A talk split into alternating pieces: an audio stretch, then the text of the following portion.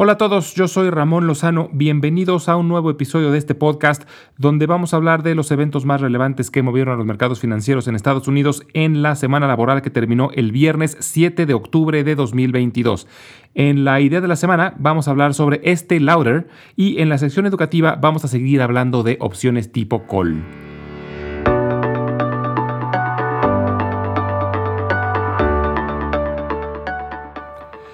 La bolsa terminó rescatando ganancias leves esta semana. El Dow Jones subió el 2%, el Standard Poor's 500 el 1.6% y el Nasdaq el 0.7%. Pero esto oculta lo que en realidad ocurrió durante la semana. Arrancamos octubre con fuertes ganancias lunes y martes, en parte debido a un reporte de la Secretaría del Trabajo, que mostró una disminución en la cantidad total de ofertas de trabajo abiertas, lo que daba esperanzas de que los esfuerzos de la Fed estuvieran empezando a mostrar resultados. Sin embargo, toda esperanza se desvaneció el viernes cuando se reportó el índice del desempleo del mes de septiembre. El reporte mostró un incremento de 263 mil nuevos puestos de trabajo, que está por debajo del mes anterior, pero hizo que el índice de desempleo disminuyera de 3.7 a 3.5%. Y de nuevo, esto es algo que suena positivo, pero en momentos donde la inflación está tan elevada no lo es. Por un lado, porque uno de los factores que más ha contribuido a la alta inflación es el incremento promedio en los salarios, y un mercado laboral tan robusto hace que las empresas tengan que seguir subiendo las ofertas para conseguir talento. Además, recordemos que la Fed tiene dos mandatos, el de controlar la inflación y el de controlar el desempleo y su única herramienta para balancear estos dos es a través de las tasas de interés. La inflación está actualmente por arriba del 8%, muy por arriba de su objetivo que es del 2%, y el desempleo está muy abajo. En este caso no hay un objetivo numérico, pero mientras esté por debajo del 5% es considerado bueno.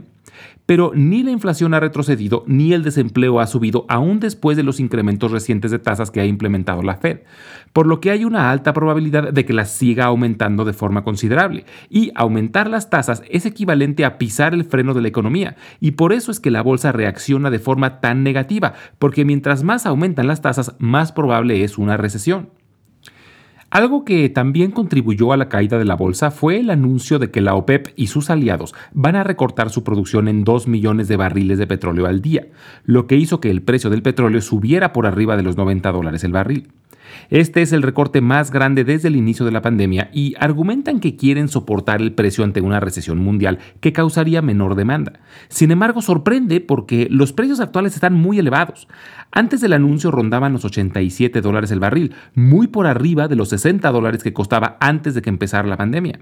Se especula que esto es un acuerdo entre los países árabes y Rusia, porque Rusia depende en gran medida de sus ventas petroleras para poder financiar su guerra con Ucrania. Y este anuncio muy probablemente genere tensiones entre la Casa Blanca y Arabia Saudita, que es el productor más grande dentro de la OPEP, sobre todo porque la administración del presidente Biden ha intentado negociar un incremento en la producción para reducir el precio del petróleo, porque ha contribuido mucho en la inflación en los Estados Unidos. Por otro lado, la novela de Elon Musk y Twitter sigue dando de qué hablar. Esta semana Elon cambió de opinión de nuevo y dijo que siempre sí está dispuesto a comprar Twitter por el precio pactado originalmente que es de 54.20 dólares por acción. Esto parece que se debe a que veía muy probable que su caso perdiera la demanda en la Corte de Delaware. El juicio estaba programado iniciar el 17 de octubre, pero esta semana Elon dijo que aceptaba comprar la empresa por lo que la juez designada decretó una prórroga. Elon tiene que cerrar la compra de Twitter antes del 28 de octubre o la demanda procede y se irán a juicio. Esta semana toca de nuevo el reporte mensual del índice de precios al consumidor y el índice de precios de productores, dos de las principales medidas de la inflación. Y después del decremento en el desempleo reportado el viernes pasado, no se tienen muchas esperanzas de que la inflación haya disminuido. Se espera un ligero retroceso y el consenso de los analistas es que se sitúe alrededor del 8.1%, aunque no se descarta alguna sorpresa. Y finalmente esta semana arrancan los reportes del trimestre anterior y destacan los de los bancos. Esta semana reportan JP Morgan, Wells Fargo, Citigroup y Morgan Stanley, entre otros. Y los bancos están en una posición interesante porque en un ambiente con altas tasas de interés, los bancos pueden cobrar intereses mucho más altos en sus créditos. Sin embargo, una recesión puede causar que muchos deudores se retrasen en sus pagos o hasta los dejen de pagar. Y por esto será interesante escuchar a los directores de los bancos hablar sobre la situación actual. Finalmente, vale la pena monitorear el reporte de PepsiCo, ya que puede dar luz acerca del movimiento en la inflación de materias primas, y el de Taiwan Semiconductor, que es uno de los fabricantes de chips más grandes del mundo.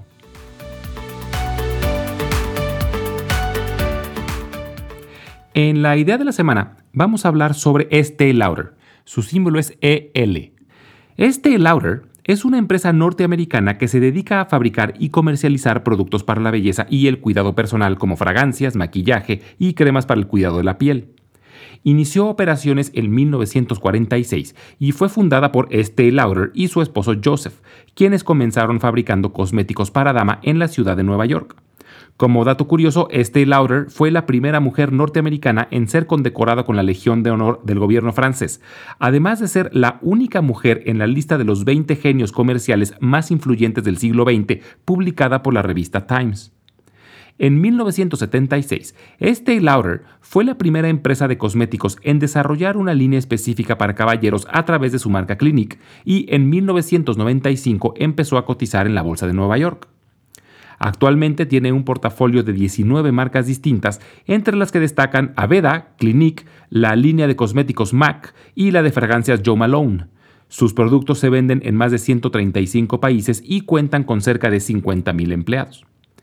Por mucho tiempo, las ventas de Estée Lauder estaban enfocadas en tiendas departamentales, además de tener presencia muy fuerte en aeropuertos gracias a los puntos de venta en las tiendas de duty free pero durante la pandemia tuvieron que cambiar radicalmente su estrategia para poder ofrecer productos a través de ventas por Internet, lo que además ha hecho que mejoren mucho sus márgenes de venta.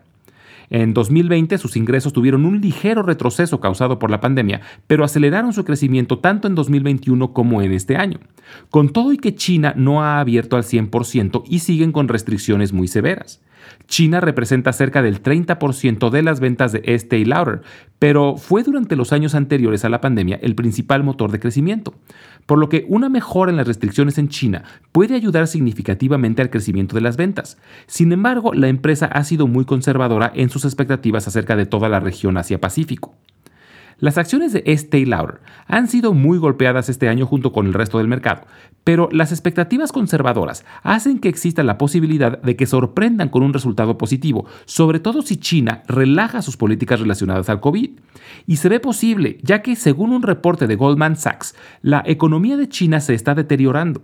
Y aunque el tipo de gobiernos autoritarios como el de Xi Jinping prácticamente nunca aceptarían que su estrategia ha sido errónea, muchos oficiales de alto rango parece que están empezando a presionar al gobierno para estimular la economía. Por lo que existe la esperanza de que, aunque sea paulatinamente, empiecen a reabrir la economía de forma más constante. Y por esto vale la pena tener a Estee Lauder en el radar.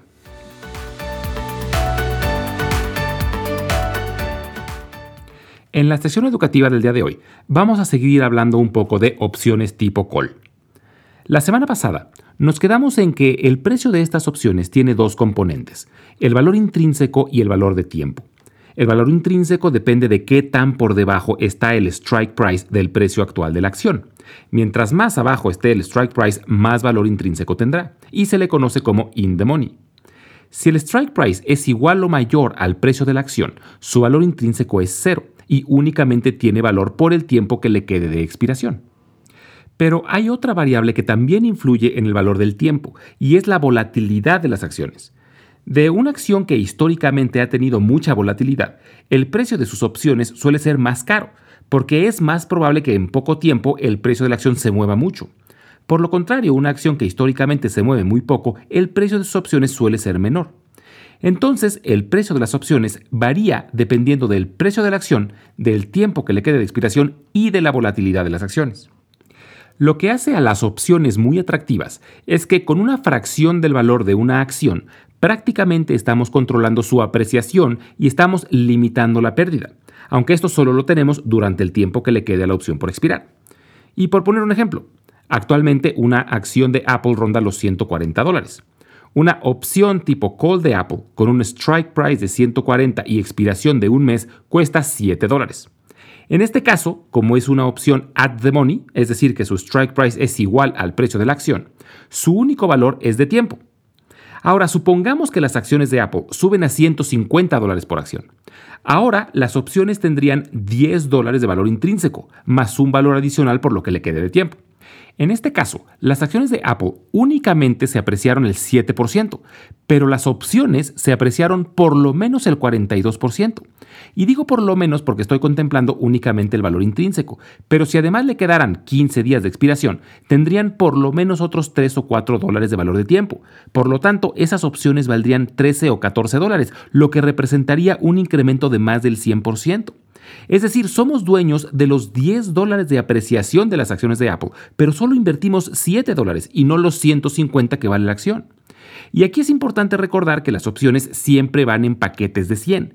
Por lo tanto, realmente lo que compraríamos sería una opción que cuesta 700 dólares, 7 por 100, pero que controla 100 acciones de Apple. Y con esos 700 dólares tenemos derecho a la apreciación de 100 acciones, que comprarlas nos costaría 14 mil dólares. Otra ventaja es que lo máximo que podemos perder al comprar la opción son esos 700 dólares que invertimos. Si las acciones de Apple llegaran a desplomarse y caer, por ejemplo, a 100 dólares por acción, si fuéramos dueños de las acciones, perderíamos 40 dólares por acción. Pero con las opciones solo perdemos los 7 dólares por acción que pagamos por la opción. Y otra ventaja que tienen las opciones es que no tenemos que ejercerlas para beneficiarnos con su apreciación. Por ejemplo, si las acciones de Apple subieron de 140 a 150 dólares, el precio de nuestra opción subió por lo menos 10 dólares por acción. Y en ese momento podemos escoger entre quedarnos con la opción hasta que expire para ver si el precio aumenta más, Podemos decidir ejercer la opción en ese momento y comprar las acciones de Apple a 140, aunque en el mercado ya valgan 150, o podemos vender la opción al precio de mercado y de esta forma ganamos toda la apreciación de las acciones sin tener nunca que desembolsar el dinero que costaría comprar las 100 acciones. ¿Y cuándo vale la pena comprar opciones tipo call? Solamente vale la pena comprarlas si pensamos que el precio de la acción va a subir de forma considerable en poco tiempo y únicamente hay que comprarlas con dinero que estamos dispuestos a perder, porque la probabilidad es alta de que expiren sin valor y lo perdamos todo. Entonces, únicamente deben ser un porcentaje pequeño de nuestro portafolio para tratar de aprovechar alguna oportunidad donde pensamos que puede haber una rápida apreciación de las acciones. Y hay que pensar muy bien en el tiempo que queremos tener de expiración. Hay que recordar que para que una opción al día de expiración nos deje alguna ganancia, el precio de la acción se tiene que apreciar más que el precio que pagamos por la opción. Y por lo tanto hay que buscar un periodo de expiración suficientemente largo, pero que no haga que el precio sea demasiado caro. Un ejemplo de cuándo se pueden usar opciones tipo call es poco antes de algún reporte trimestral o algún anuncio importante, ya que estos eventos suelen hacer que se muevan mucho las acciones. Pero es extremadamente difícil saber si se van a mover en nuestro favor o en nuestra contra. Comprando opciones tipo call antes de estos eventos nos da la oportunidad de beneficiarnos en caso de que las acciones den un brinco grande después del reporte, pero limitan nuestra pérdida en caso de que las acciones caigan mucho. Es decir, comprando opciones tipo call, la posibilidad de ganancia es prácticamente ilimitada, pero la pérdida está limitada al precio que pagamos por la opción. En todos los ejemplos que he puesto sobre opciones, nosotros hemos sido los compradores de las opciones, pero también podemos ser los vendedores y esto trae implicaciones muy distintas y que es muy importante conocer, y de esto voy a hablar la próxima semana. Como siempre, las transcripciones de todos los episodios las vamos a estar subiendo al blog invertirenlabolsa.substack.com, donde se pueden suscribir para que les lleguen las notificaciones de cuando estén disponibles los episodios y puedan acceder a la versión escrita. Y si alguien lo prefiere, también estaremos subiendo los audiogramas a YouTube, donde los pueden buscar como Invertir en la Bolsa Podcast. Y finalmente les dejo mi correo electrónico por si tienen alguna duda, comentario o sugerencia es ramonlog.yahoo.com. Muchas gracias y nos escuchamos en el próximo episodio.